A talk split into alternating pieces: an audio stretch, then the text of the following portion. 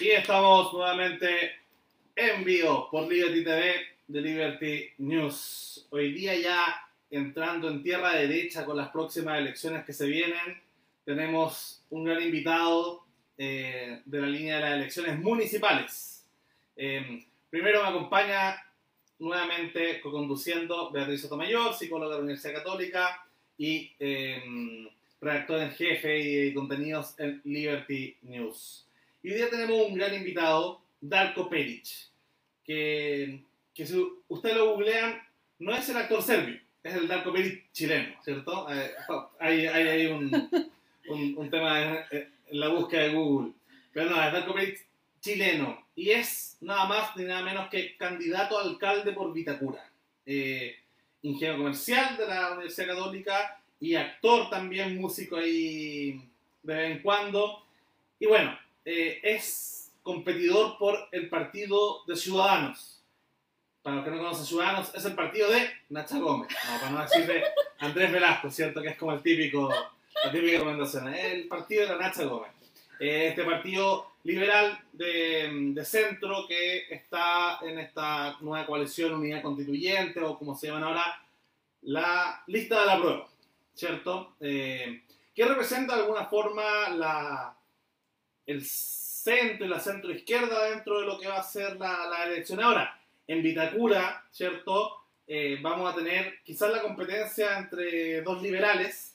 Eh, por un lado Darco, ¿cierto? Que va por Ciudadanos, su competidora principal probablemente sea de la coalición que mantiene, entre comillas, que es Camila Merino, de Bópoli, que ganó una primaria con Salaquet hace poco, pero también por la ultraderecha, por, más, por, por la línea de derecha Chile Vamos, le compite Rodrigo Araya, de, del Partido Republicano, el ex concejal actualmente. Entonces, va a ser interesante que vamos a ver, uno podría definir desde quizá una visión de izquierda a tres derechas, o, o liberales de centro izquierda, liberales de, de centro derecha y una derecha más, más dura. Entonces va a ser interesante esta elección, probablemente a tres bandas, lo que hace también que se hable el escenario y pueda salir cualquiera de los tres. Así que, sin más preámbulo, quería darte la palabra también, Darko, para que nos cuente un poco sobre ti, sobre qué quieres eh, en miras a las municipales y, cuál es tu sueño.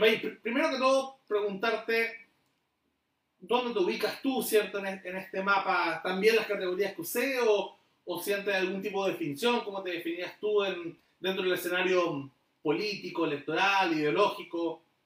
Adelante. A ver, eh, sí, te voy a pedir, Lucas, que seas súper específico en las preguntas, porque como bien sabe mi jefe de campaña, si está viendo esto, yo me puedo alargar eternamente. me gustan los temas, soy...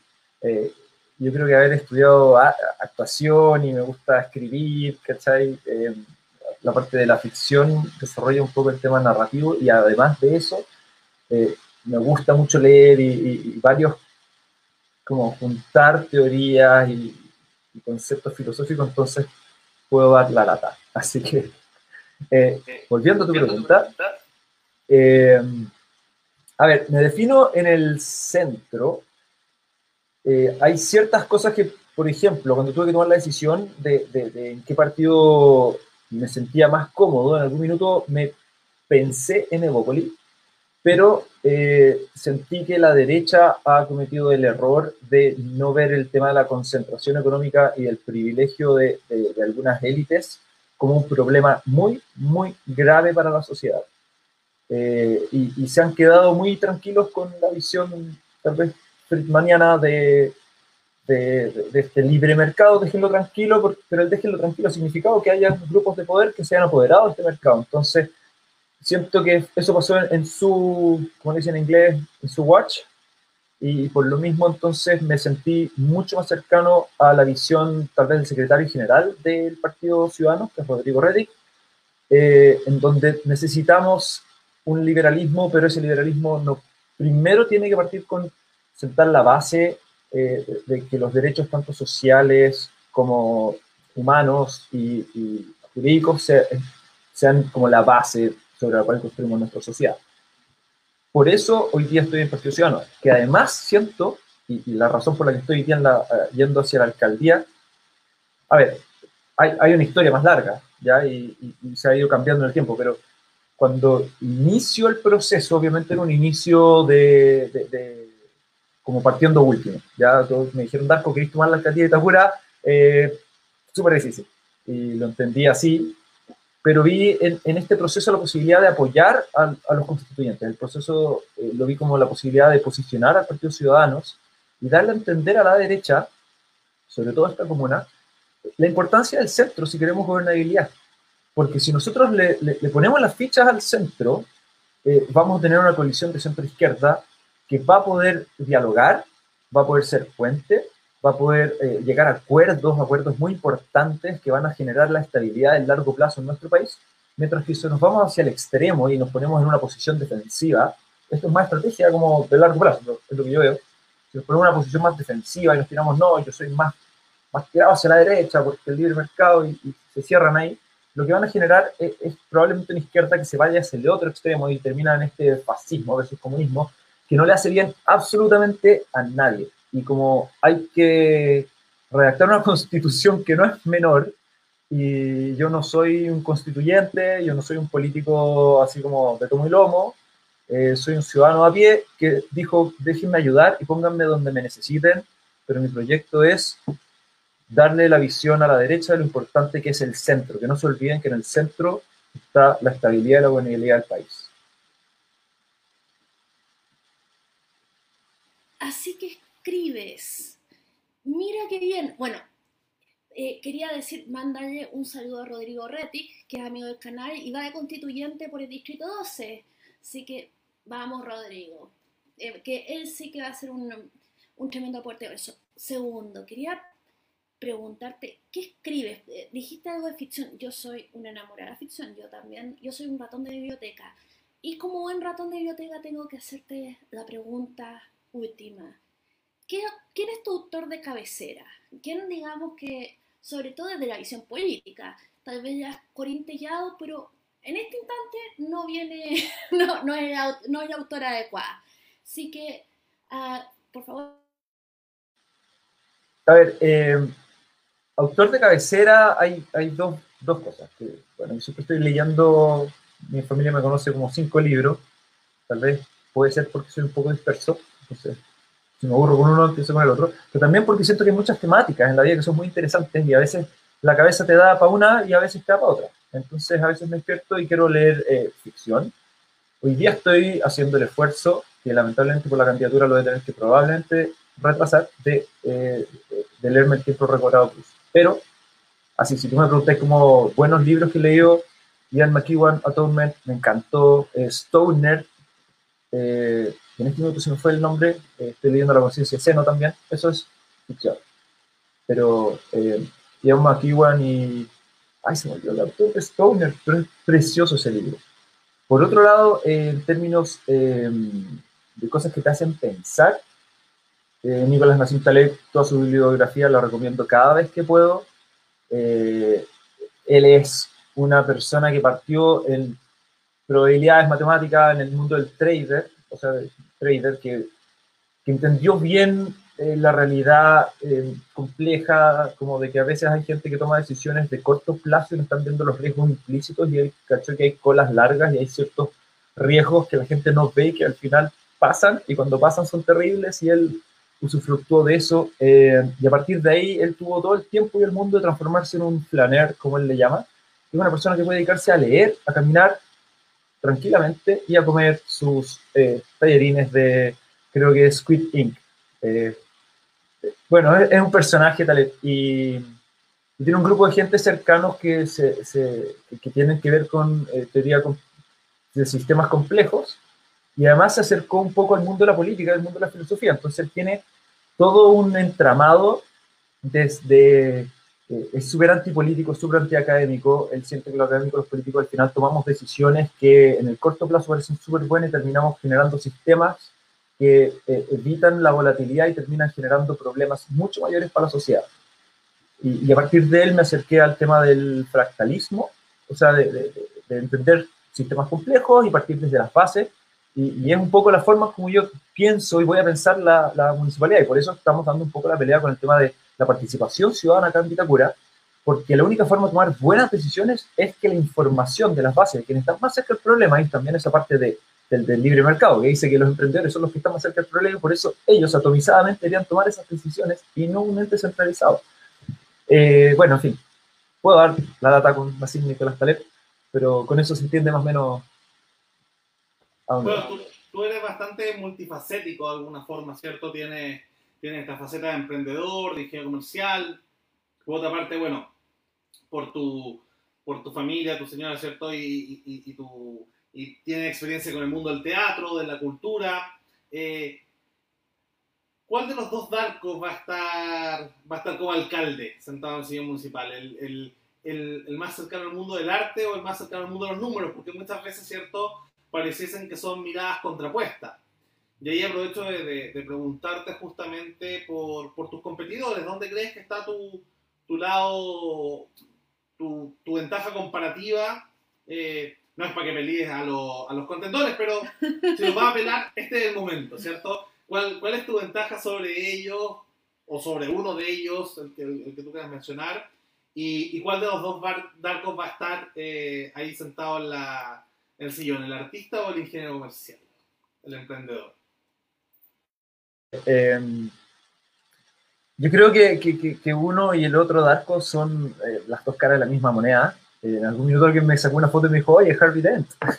y dije, mira, ahí está. Contigo acabo de terminar de armar el puzzle. Eh, a ver, el Darko artista se va semi para la casa. ¿Por qué? Porque obviamente no es el mismo proceso. Yo en verdad me enfoco en los procesos de trabajo.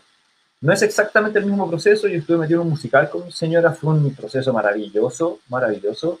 Eh, me ha dado mucho el arte. Eh, pero hay, a ver, ojo, pero no se va tan para la casa. Porque hoy día me sirve mucho en la calle.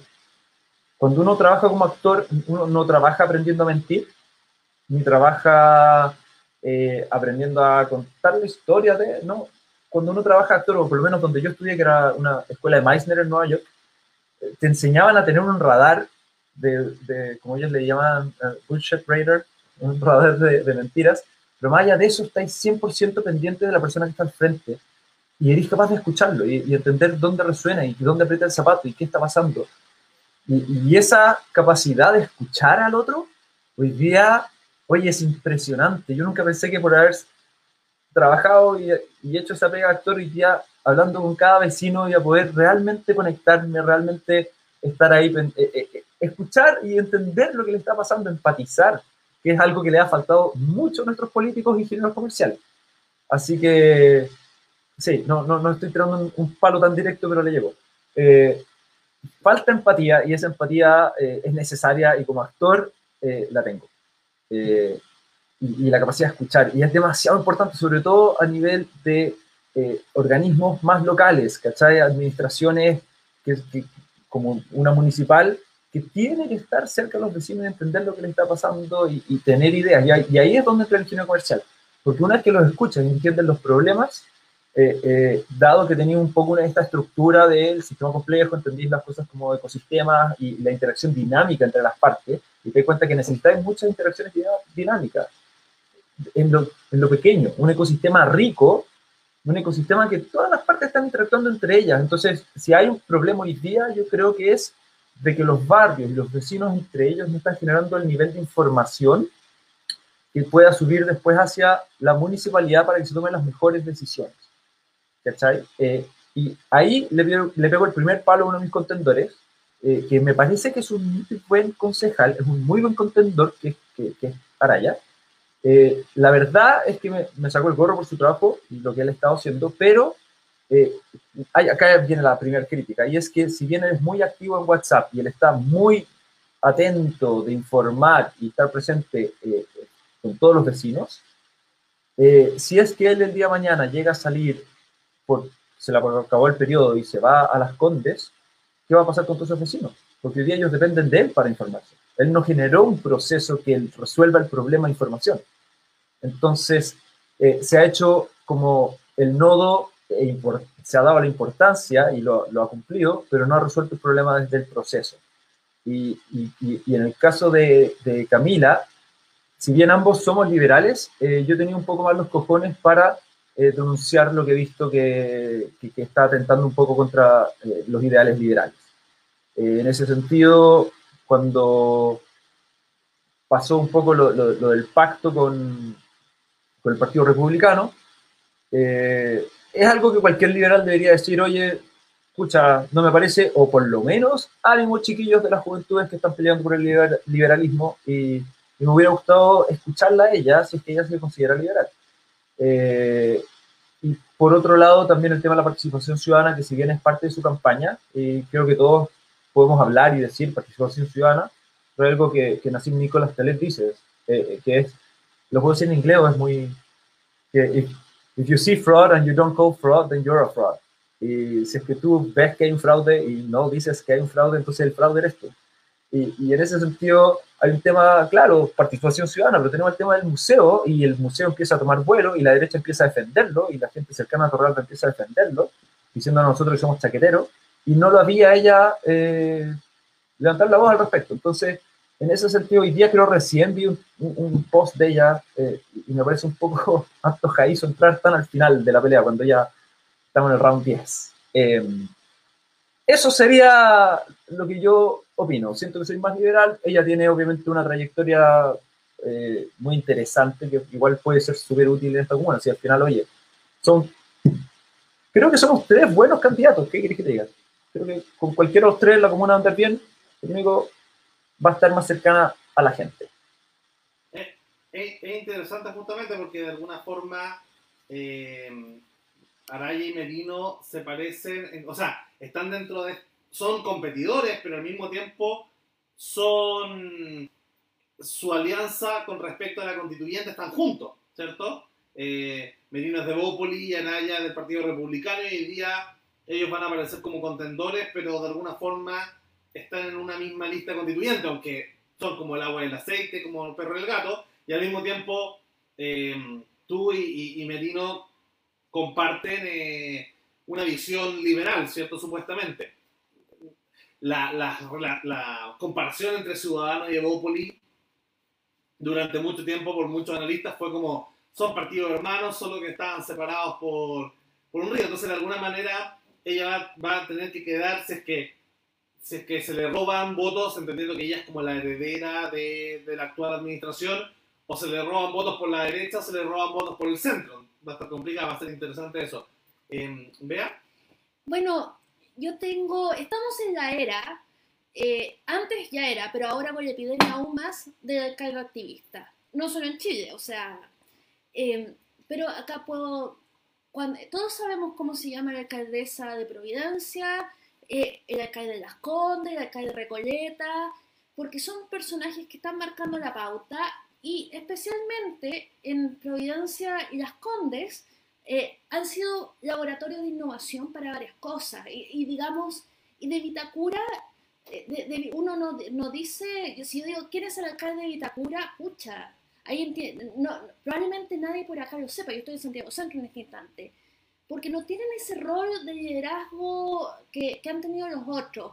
Y yo encuentro que, si bien no es eh, que, que, que, que Vitacura tiene digamos, un capital cultural inmenso, tiene los medios, digamos, para poniéndome ingeniero comercial, generar valor para ellos mismos y, también para el resto del país, siendo un laboratorio de innovación y de buenas prácticas, digamos, porque tienen, digamos, eh, digamos la, capacidad extra para experimentar y para hacer las cosas mejor. Entonces, eh, a mí, yo he hecho personalmente de menos ese rol en Vitura porque pueden.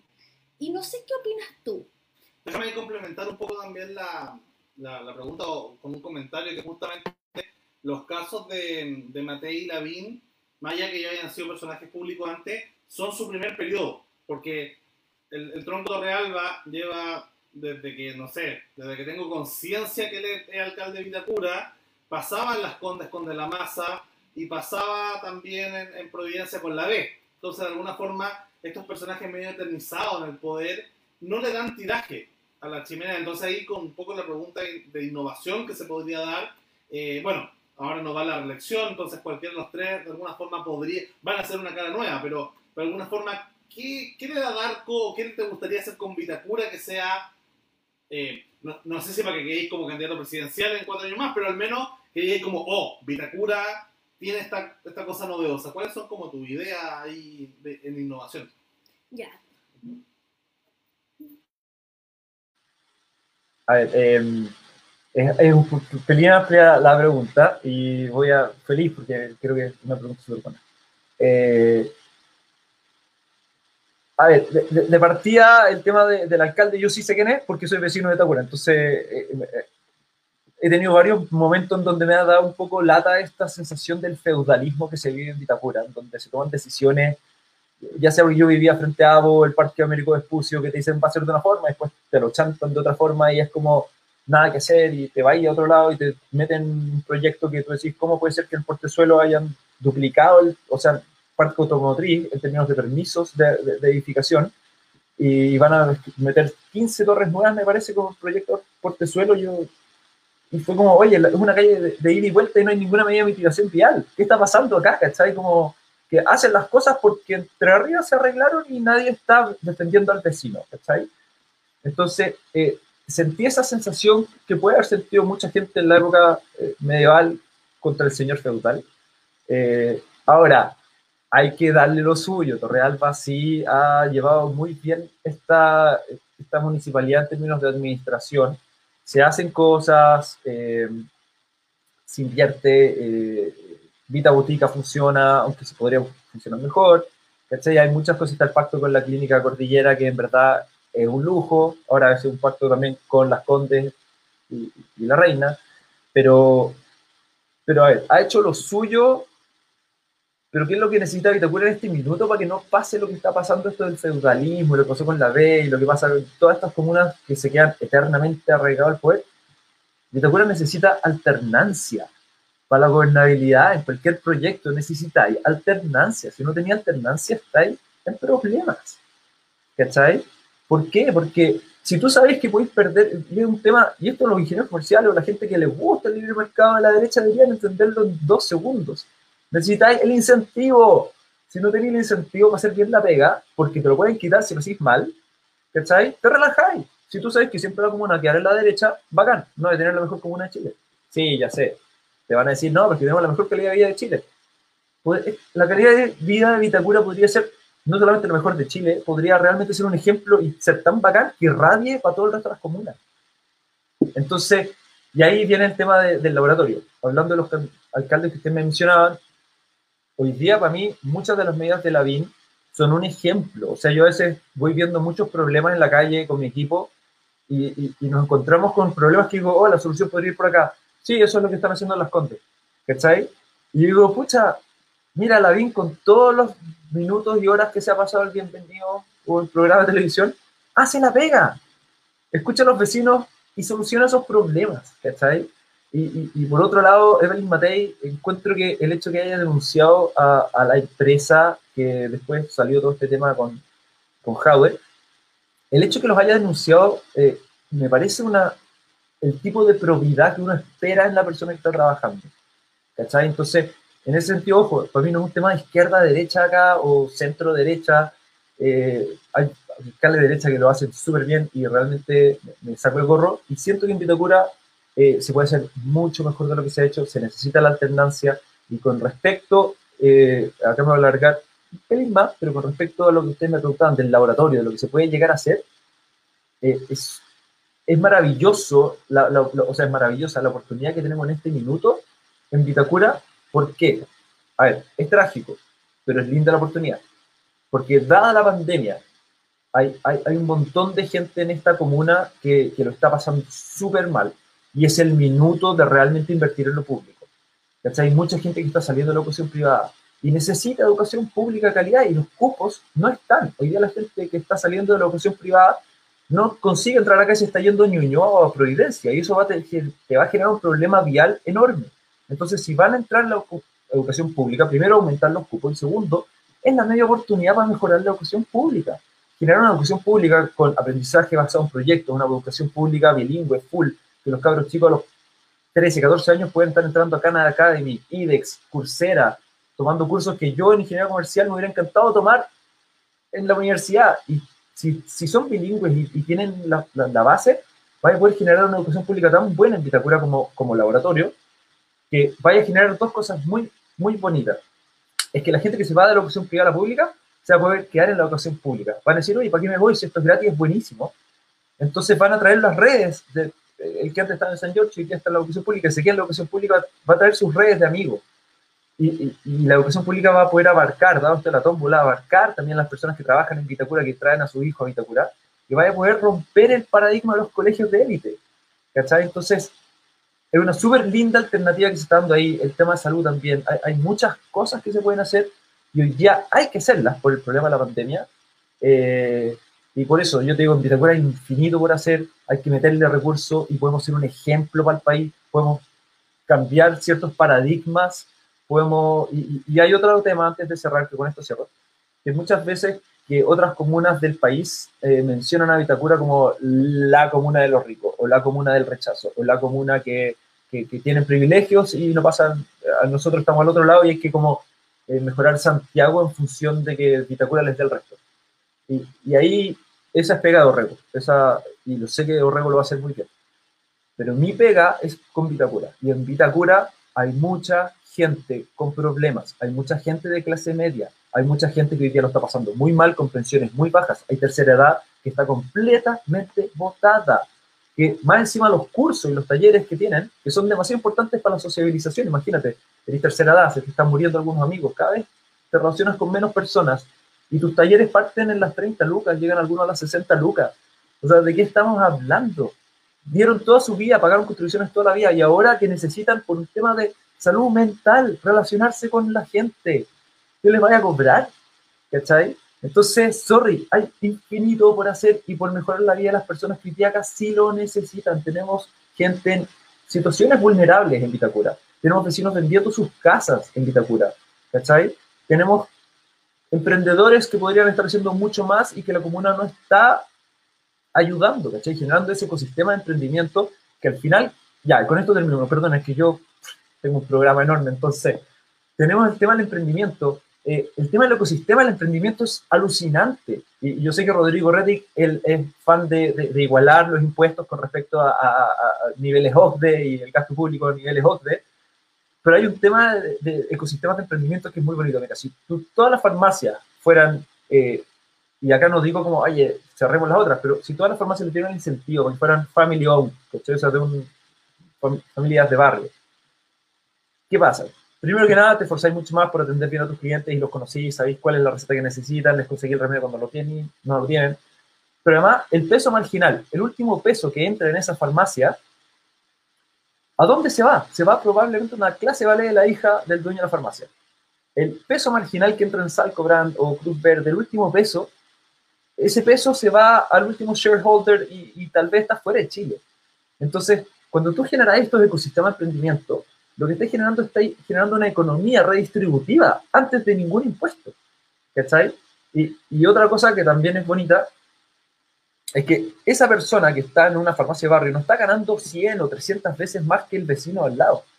Entonces, ¿qué pasa? Yo puedo ganar 100 veces más que tú, pero no me voy a cortar el pelo 100 veces en un mes, no voy a salir a almorzar 100 veces en un día, no me voy a comprar 100 pantalones, ¿cachai? Entonces, eh, cuando tú impulsáis el emprendimiento y trabajáis con el tema de educación y con el tema de salud inteligentemente, puedes transformarte en una luz para el resto de Chile y, y cosas que funcionan acá se pueden replicar en otras comunas y puede generar valor a partir de eso y, y puede integrar clase media y clase vulnerable que hay en Vitacura con el beneficio de tener los recursos de la clase alta. Entonces, creo que es un desafío maravilloso y lo vamos a dar con todo.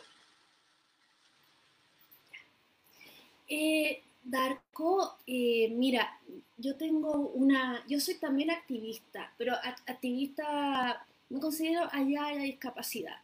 Eh, tengo un programa los lunes que se llama Sin Barreras y que con Alberto Madrid, que es un activista ciego, conversamos con gente. Entonces, a, nosotros nos preocupa mucho el tema de inclusión, porque, digamos, y sobre todo, no la inclusión a la antigua, así análoga de la rampa, que también tiene que estar la rampa, sino que no, nos preocupa la inclusión desde la tecnología, porque hay tantas cosas en que la tecnología ya, existe. No, no es como que te...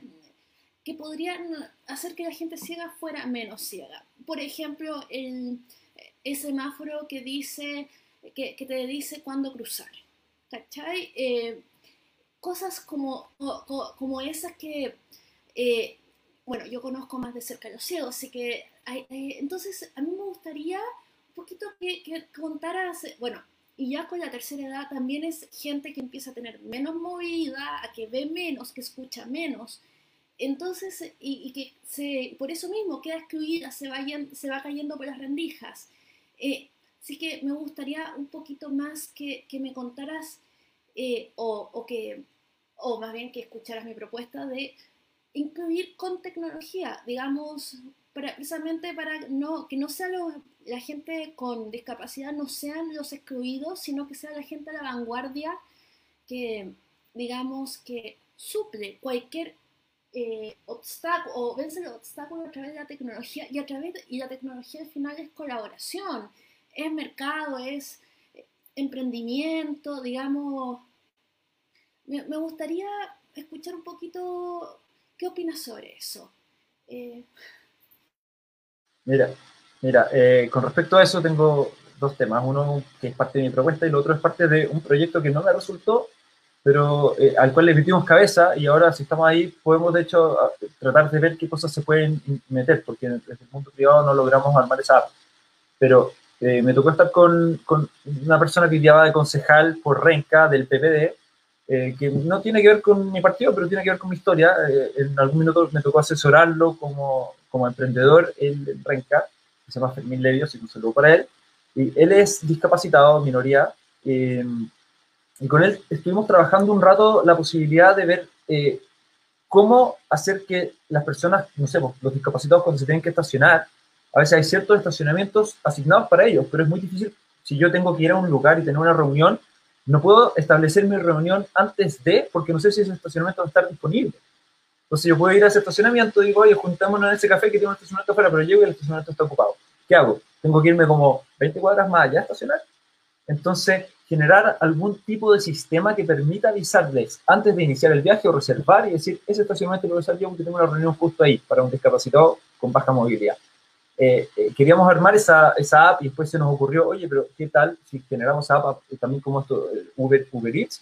¿Qué pasa si hay gente que está dispuesta a llevar a un discapacitado a un concierto y ser un chaperón? Durante todo el concierto, el discapacitado puede pagar un fee, ¿cachai? También por tener eso, desde el mundo privado. Entonces estuvimos dándole un par de vueltas a eh, soluciones tecnológicas con respecto a discapacidad.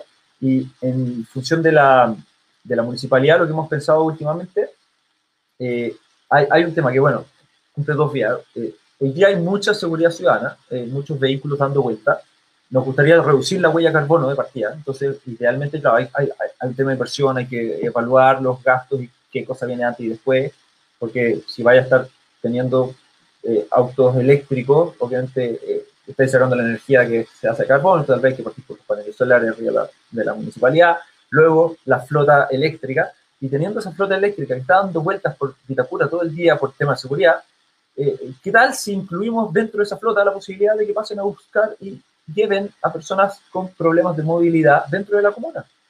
¿Cachai? Si ya está dando vuelta, puede estar patrullando, sí, en el fondo intervenir, pero puede dar aviso, puede estar viendo qué está pasando en la comuna y podría aprovechar ese viaje para ayudar a personas con problemas de movilidad.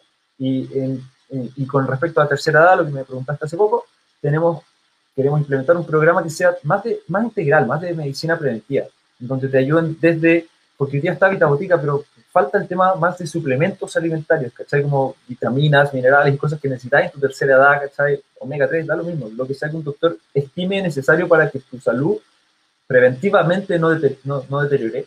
El tema de kinesiólogos y además de eso, con respecto ya a, personas que tienen eh, discapacidades que, involucran a la familia, porque hay, esa es una realidad, hay, hay personas que hoy día tienen que quedarse en su casa cuidando a su madre y no tienen otra opción para esas personas hacer algo que escuché que en las Condes ya están haciendo, y es darles la posibilidad de tener un asistente, un enfermero, una persona que pueda relevarlos una vez a la semana, un par de veces a la semana. Entonces, si necesita también la familia hacer trámites o, oye, salir a comer con amigos un día, puedes contar con la municipalidad para que te ayuden y, te releven y tengan un enfermero que pueda ayudarte también con, una persona con discapacidad que necesita acompañamiento completo. Entonces, esas son más o menos eh, las ideas que tenemos con respecto a la discapacidad y, cómo la municipalidad desde lo público podemos generar iniciativas que ayuden.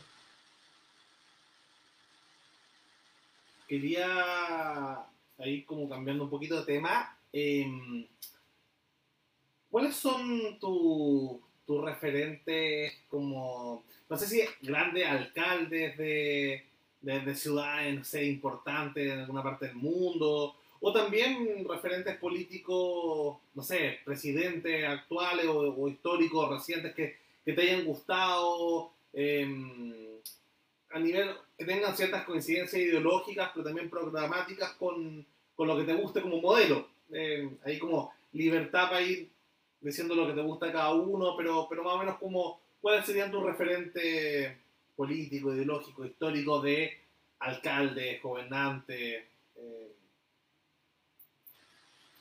Eh, a ver, eh, voy a partir con la más, con la, persona que me van a pegar una patada en el partido, pero a mí me encanta Evelyn Matei, encuentro que es una, una persona súper chora, me, me, me, mata de la risa cuando sale corriendo por la calle, y sabes que encuentro valioso su aporte, ¿cachai? Siento que, que, dentro de ser más de derecha que yo y todo, eh, la encuentro valiosa, un buen aporte, ya.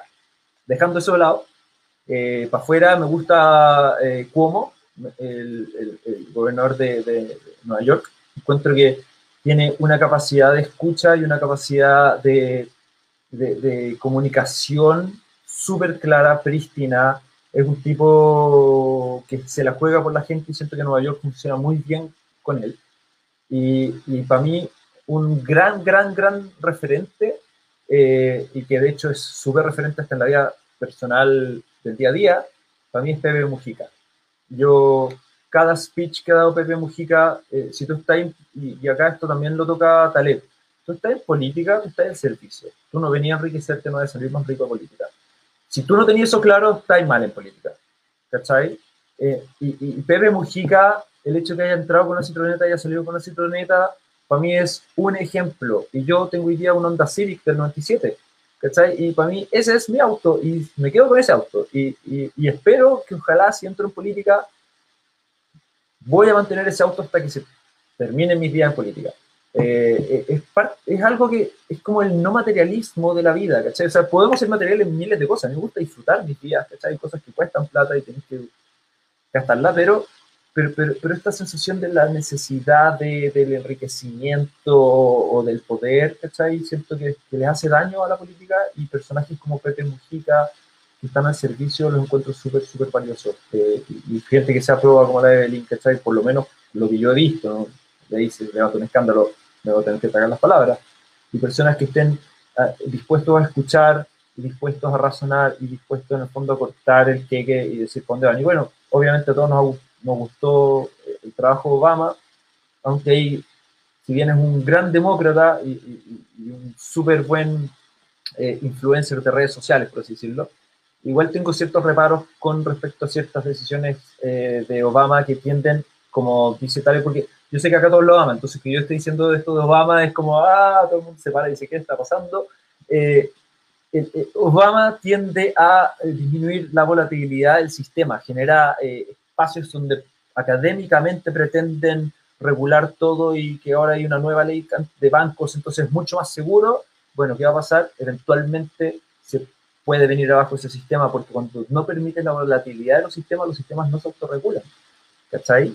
Eh, esos son los sistemas antifrágiles de Taleb. Y se lo explico de una pasadita para que entiendan bien lo de Obama. El sistema antifrágil es como tu cuerpo, ¿cachai? Tú salías a trotar y es un shock negativo, pero el shock negativo hace que tu cuerpo se fortalezca, tu hueso se fortalece, tu sistema cardiovascular se fortalece, ¿cachai? Eh, y es un sistema antifrágil es el que los shocks lo van haciendo más fuerte, pero las células van muriendo. El, sistema antifrágil tiene esa cosa que, que por ejemplo, por eso eh, el sistema de, de restaurantes es antifrágil los restaurantes quiebran, pero el sistema de restaurantes siempre va a estar ahí, por lo mismo, porque las células se mueren y permiten que este sistema se fortalezca. ¿Cachai? Y, en ese sentido siento que Obama puede haber tomado decisiones eh, geopolíticas y decisiones eh, bancarias o, financieras que le puedan haber puesto, que puedan haber puesto a Estados Unidos y el mundo en riesgo. Así que eso. La, última teoría mm, parecía, para que no se entienda, malentienda el concepto, parecía una especie de darwinismo económico, no darwinismo social, eso eh, tiene una injusticia social, pero un darwinismo económico es probablemente, bueno, lo que Schumpeter llamaba, ¿cierto?, la, eh, la, la destrucción creativa del capitalismo, ¿cierto? O sea, a través de estas lamentables quiebras. Yo he sido un emprendedor que he quebrado. Em, justamente se van, justamente en el rubro de los restaurantes, em, se, han en Vitacura, justamente, eh, se, va generando esta idea de, mm, de, que, de que va mejorando. El sistema probablemente mejoró a costa de, de, mi experiencia como emprendedor personal. Entonces, mm, te, te doy nota. Sí, un, lo que me acaba de decir es maravilloso y necesito meter la cuchara, perdona. Eh, los emprendedores son tan bacanes para el sistema, tan bacanes, lo que tú hiciste fue tan bacán que deberían haberte puesto una estatua. ¿Por qué? Y, lo digo en serio, eh, eh, los, los soldados van, arriesgan su vida, mueren, y la estatua es para los caídos, no es para los que vuelven vivos, ¿no es cierto? Entonces, el mismo grado de deferencia y honor deberían tener los emprendedores caídos, porque son muy informacionales. Si tú emprendes, tú dices, acá hay un problema, acá hay gente que necesita alimentarse o tal vez este tipo de comida podría ser una alternativa a la candidatura. ¿Cachai? Tú viste un problema, buscaste una solución. Yo, por ejemplo, también tuve, eh, estuve cerca del rubro alimentario, tuve una empresa de jugos prensados frío. Nosotros vimos que la alimentación más saludable, con menos eh, procesos industriales, era necesaria. Y, y, vimos el problema, buscamos la solución y no le achuntamos la solución. Quebramos. Pero eso, para el sistema como todo, eh, fue bacán porque la información fue, mira, acá hay un problema, no resultó lo que hicieron estos cabros, busca otra solución. Y hay otras empresas que usaron HPP, que yo personalmente no la comparto, pero igual avanzó la industria de la alimentación. Que Hoy día tú vas a un lugar y encontráis kombucha, encontráis eh, jugo prensado frío con HPP, que no me gusta, pero igual están, ¿cachai? Eh, cambió y hay más, más, más posibilidades porque hay otros emprendedores que usaron la información de los que cayeron y avanzaron el sistema. Entonces, para la sociedad es súper beneficioso. Y en términos de emprendimiento, en la parte municipal, creo que se puede hacer algo por... A ver, ¿por qué? Porque tú cuando tomas esas decisiones, el riesgo lo corres tú, no lo corre la sociedad, y los beneficios se los lleva a la sociedad. Entonces yo creo que las municipalidades deberían estar eh, generando beneficios para quienes toman esos riesgos, ¿cachai? O por lo menos que esos riesgos no sean tan personales o tan duros. Y en ese sentido me encantaría poder apoyar a los emprendedores, porque entiendo como fui emprendedor, de que uno por lo general cuando se lanza no se da sueldos o no se está pagando porque apenas tenéis para darle. Y, y, apoyarlos con seguros de cesantía, apoyarlos con seguros de salud, ¿cachai? Para que por lo menos el tiempo que están emprendiendo eh, no sea un tiempo tan en contra de su propio patrimonio. Bueno, no voto en Vitacura, pero si votara en Vitacura te, te hubieses ganado mi voto con, con, lo de la estatua, sobre todo. Porque justamente pasa que, que generalmente el emprendedor exitoso lo pone mucho en su currículum, ¿cierto? Y, y, el que le va mal, siendo que estadísticamente tenés que tener tres emprendimientos para que te vaya bien en uno, ¿cierto? Es como, como mal mirado en el mundo exitista, ¿cierto? Como más como, no sé, como un enfermo que como un héroe, ¿cachai? Entonces se genera un poco eso, así que sí, me, encantó esa visión. Bueno, y, sobre los alcaldes mencionaste de alguna forma bueno, mencionaste un demócrata, criticaste un demócrata rescatando lo bueno, mencionaste a alguien más de derecha y mencionaste a alguien más de izquierda. Eh, y con esa misma apertura, me gustaría preguntarte, em, por lo que entendí, te, gustaría que el próximo intendente, en caso que tú fueras alcalde también, eh, el intendente fuera Orrego, ¿cierto? Claudio Orrego de la, de la EC. O sea, trabajar codo a codo entre la municipalidad y la intendencia, pero más arriba, en la presidencia, eh, indistintamente de tu propio, de, tu partido, tu visión, ¿quiénes te causan simpatía de lado y lado o crees que podrían ser un aporte? Porque va a llegar el momento y, y no siempre van a llegar a la primera vuelta o a la primaria o a la segunda vuelta el de nuestro partido, el que más nos gusta o el que vayamos al principio, pero, pero hay gente que uno puede encontrar un aporte y gente que no un aporte, aunque sea dentro de la misma ideología, dentro del mismo partido. Eh, ¿Quién, crees que podría ser un aporte lo presidencial quién más bien eh, peligroso para, el país? A ver, eh, con respecto al tema presidencial voy a, voy a ser bastante mm, poco corajudo y no voy a mencionar a los que están hoy día en, competencia, cuando más partido muy fuerte. Ahora, los que no están en competencia o, algunos que estuvieron semi-incompetencia de, de, de, derecha hacia la izquierda, eh, Después de Briones por el lado de la derecha me parecen políticos sensatos, me parecen eh, políticos dialogantes, me, gustaron mucho las medidas de Briones, sobre todo viniendo después de la Raín.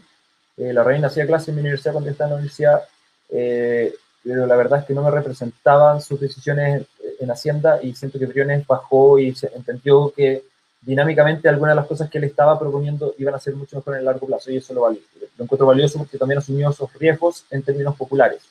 Eh, y personas con ese nivel de coraje los siempre chapó.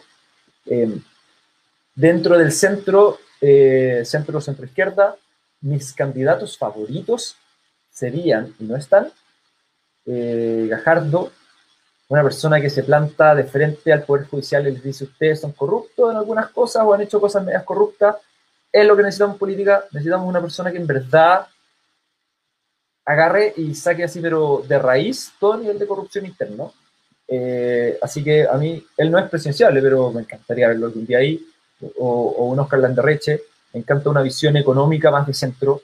Eh, se ha mencionado como presidenciable, ahora, a mí, lamentablemente hoy día no están las encuestas, pero si estuviera, yo iría por ahí. Eh, economía de centro, siento que es necesario ya. Eh, y hay una persona que no se ha mencionado, no la he visto nunca en una encuesta, pero que también yo votaría ojos cerrados por ella, la Janet von Wolfendorf.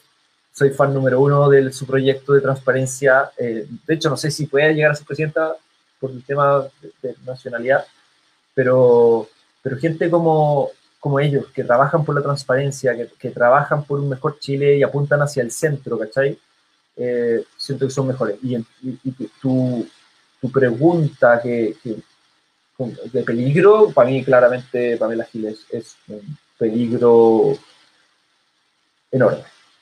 Eh, y necesitamos como liberales, demócratas de centro, y, ojalá también la gente que es un poco más a la derecha entienda ese peligro y también meta su ficha en el centro, porque no, no podemos tener ese nivel de populismo. Eh, eh, es una versión trampiana, pero hacia la izquierda y y ya vimos lo que pasa con Trump, ya vimos cuando uno empieza a, a, jugar con las narrativas sociales, a jugar con las narrativas en redes sociales también, que hoy pueden generar impactos no menores, ¿cachai? Respuestas a veces del sistema que son un poco caóticas.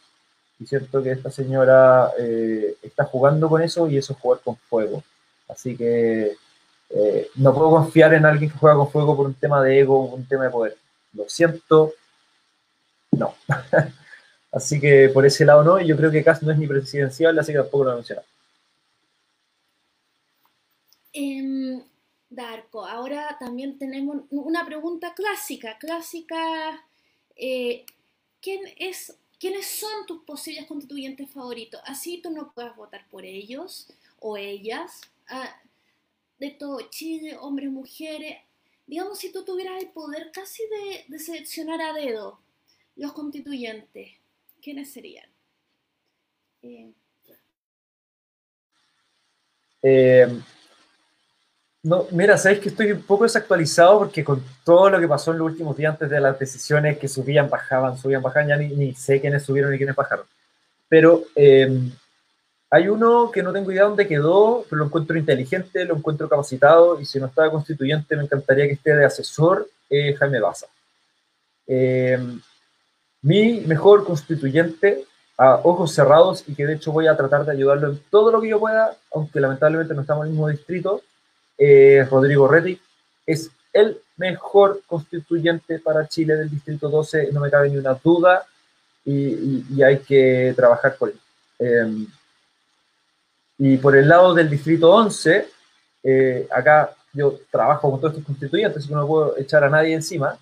Eh, claramente, como liberales, nos encanta Belolio, tipo súper simpático y, que la verdad nos da luz cada vez que habla en temas liberales. Yo creo que estuvo acá en este programa y deben haberlo pasado muy bien hablando con él. y, la Elisa Walker debo decir que se ha portado tan bien con nosotros. Eh, en la campaña es un amor, es súper tierna, la conozco yo desde, desde antes, pero igual eh, siento que la mirada de género es importante. Podemos ser súper liberales, pero, pero hay un tema de género que no puede quedarse fuera y que ella lo representa bien. Em,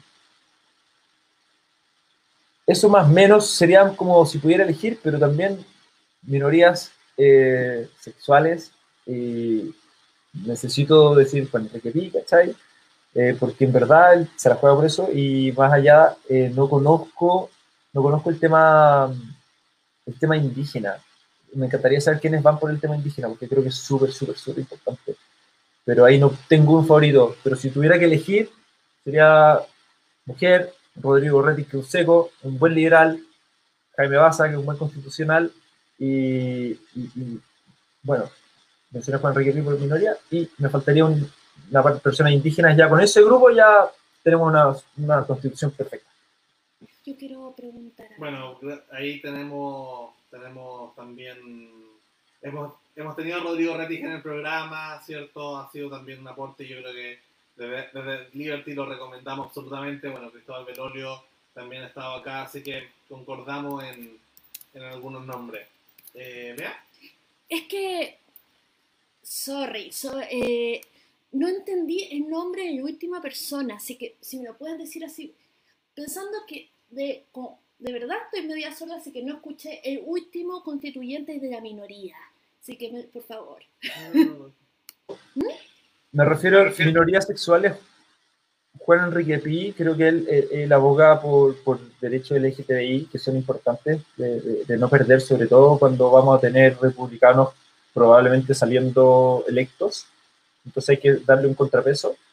El tema de la mujer está la lisa, el tema de liberales está Belolio, en temas de supraliberales, que para mí es un tema más global, está Rodrigo Rettig y, y Jaime Bazan, que, ya sé que es más, tal vez de izquierda para ustedes, pero no sé en verdad si es que lo consideran bueno o malo, pero a mí me gusta que haya una persona que entiende de constitución y que se la juega por temas constituyentes.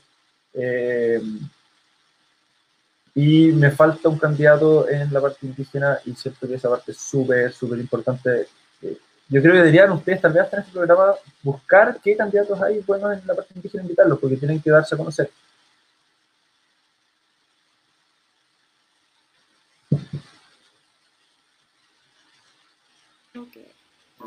Sí, eh, hemos conversado también, sobre todo hizo un programa ahí con, con, con Cayuqueo, justamente sobre el tema indígena y, y algo que ahí tenemos. Camilo, no Pedro. Sí, Camilo. Eh, y, bueno, decir que, en el tema de la, de la constituyente, tanto Elisa Walker como Pi, como que Tom Belolio van en la misma lista, que es una lista súper liberal que hay en el distrito 11, eh, que probablemente la, el lugar más liberal que lleva en la lista de la prueba. Entonces ahí va a tener buena gente con la cual trabajar, yo creo, muy, muy en línea. No sé si quieren decir algo antes de, de ir cerrando también tu, tu, opinión, dar un poco de invitación a, que la gente se sume a tu campaña, a por qué tienen que votar por ti, eh, y cuál sería la invitación también a, esta participación. Va, a ser una campaña algo extraña porque va a ser en el verano, ¿cierto? Va a ser como, por el tema del COVID, va a estar trasladada, trasladada en, fechas, eh, al mismo tiempo probablemente vaya a ser mucho más virtual que, que, otro, que otras elecciones el mundo iba hacia allá, pero con el COVID se aceleró, ¿cierto? Dimos, dimos un salto acelerado, así que eh, en este momento te sube al cajón de la fruta como a Arturo Alessandri y voy a hablarle a, la gente que nos está viendo. A ver, yo, ojo, es mi primera candidatura, así que no, no, no me hagas subirme al cajón de la fruta todavía. Denme un minuto para ponerme cómodo y explayarme, pero a ver, eh, va a ser una candidatura bien especial eh, yo igual voy a ser terreno, no voy a dejar el territorio porque siento que es muy valioso el, hablar con la gente, escuchar sus problemas. Y acá hay mucha, mucha gente que, que, no es tan política como la gente piensa, siempre votan como derechos que tal vez hay personas que hasta eh, no quieren perder el voto, pero, pero siento que ya sí hay una alternativa. Entonces, eh, el hablar con las personas y darse a conocer es importante. Ahora, el tema COVID, sí, pues nos va a pegar, va a ser un poco más virtual, y el tema verano, eh, tema de verano es raro. Yo te juro había pensado casi que irme a hacer campaña a, Cachagua, así como en la playa, repartiendo flyers, pero, pero, pucha, no sé, como todos van a misa por allá, me, dio miedo. así que, eh, o esas misas clandestinas me refiero. Eh, así que eso, eh, no, no sé qué tanto te voy a decir, porque, deberían subirse al carro así como, como crean en la alternancia, crean en el centro, crean en nuevas oportunidades para esta comuna, así al final eso es lo, ah, mi invitación. Muy bien, y, y para ir eh, también dar- darle al público que opinaba, acá preguntaron sobre la opinión de Fernando Atria. ¿Alguna opinión en particular? Eh, mira, no lo conozco, no lo conozco tan en, en- profundidad, por lo tanto me arriesgo a dar una mala opinión, porque las opiniones creo que necesitan información. Pero de buenas a primeras, si bien él es una persona súper capaz y súper intelectual y que parece que los abogados de la Chile, creo que es de la Chile, ¿no? Pero los abogados que han tomado clases con él lo respetan. Eh, a mí personalmente lo encuentro un poco llevado muy, muy, muy a la izquierda eh, siento que puede tomar decisiones eh, constitucionales que sean un problema el día de mañana para Chile. Si tú eres ambiguo con respecto al tema de la propiedad o ambiguo con respecto a- a- a ciertas como bases en la organización social, eh, podéis generar que el sistema se vaya por cualquier parte. Entonces, una cosa es acá, hablemos y digamos cómo nos imaginamos la sociedad, eh, pero necesitáis ciertos inputs que son los que terminan regulando eh, los equilibrios del sistema, ¿cachai? Entonces, dados estos inputs, eh, podemos manejar ese equilibrio y llevarlo a una, a una sociedad mucho más justa y más bacán.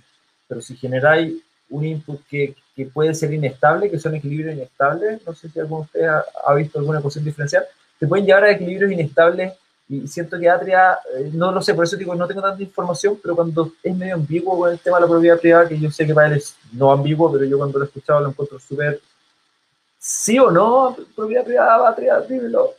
Eh, y, y si es que es así, pucha, hay una reinterpretación en 20 años más y nos vamos de un país a otro país en dos segundos, no, no creo que sea lo que estamos construyendo ahora. Nosotros creo que estamos construyendo estabilidad. este. Y, y- y por lo mismo, no me gustaría tenerlo en la constituyente. Me encantaría que todos los alumnos de Atria estuvieran en la constituyente, ok, pero, pero mesianismos y, y- y personas como, como que vieron el futuro y que vienen a escribirlo hoy día, tipo tablas de Moisés, no, gracias.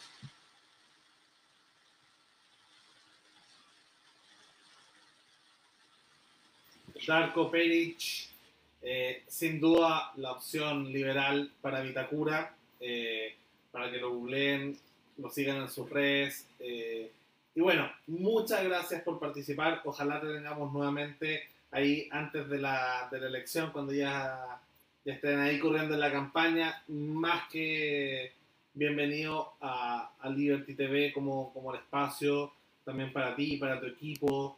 eh, y cierto, para los, los- los constituyentes que, que se van armando. También ahí mencionaste varios autores que les vamos a echar una mirada. eh, así que bueno, se va a agradecer. Ojalá llegue al sillón municipal y pueda hacer esa compensación entre cultura, emprendimiento, ¿cierto? Eh, ingeniería comercial, arte, y, y que se integre todo eso. Y como dices tú también, que, mm, que entienda el votante de Itacura, que quizás es más de centro derecha, que, que es importante hoy día mirar hacia, hacia el centro, hacia el centro liberal que logre dialogar, sobre todo, ¿cierto? Am, y sacarse ese prejuicio de, de la comuna del rechazo, porque yo sé, emprendí en Vitacura y sé que hay mucha gente liberal, mucha gente joven también, entonces a eso mismo, más que, más que bienvenido. Ahí bueno, el amor siempre es importante para, para Liberty TV y acá te mandan una, ¿cierto? Varios cariños desde, desde la casa, desde ahí al lado de estar, ¿no?